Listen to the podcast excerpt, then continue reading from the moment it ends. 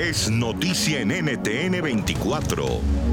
Hola, soy Gustavo Alegretti. Hoy en Club de Prensa con Ricardo Jaramillo desde Ciudad de Panamá y con Juan Carlos Hidalgo desde San José, en Costa Rica, analizamos la paulatina vuelta a la nueva normalidad en Panamá. Tiene 364 muertos por COVID-19 y más de 15.000 infectados.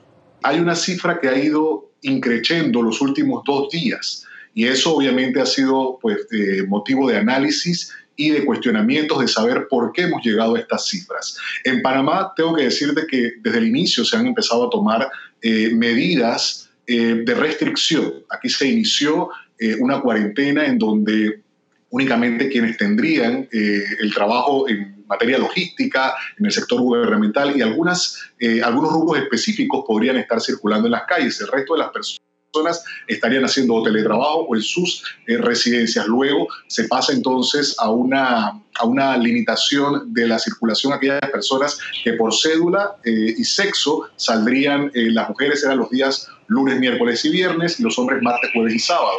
Luego se restringió la circulación también en eh, la movilización los fines de semana y posterior solamente los domingos. Todo esto ha permitido hacer una evaluación de cómo hemos estado. Y esto está desatando focos que hasta ahora el Ministerio de, Salud ha sido muy exitoso en evitar una infección comunitaria, pero ahora parece que estamos en una situación eh, en donde las autoridades están eh, en extremis tratando de eh, frenar los, los focos de contagio antes de que se salgan de control. Es un hecho inédito el que estamos viviendo, no solamente a nivel eh, nacional, local aquí en Panamá, sino a nivel internacional.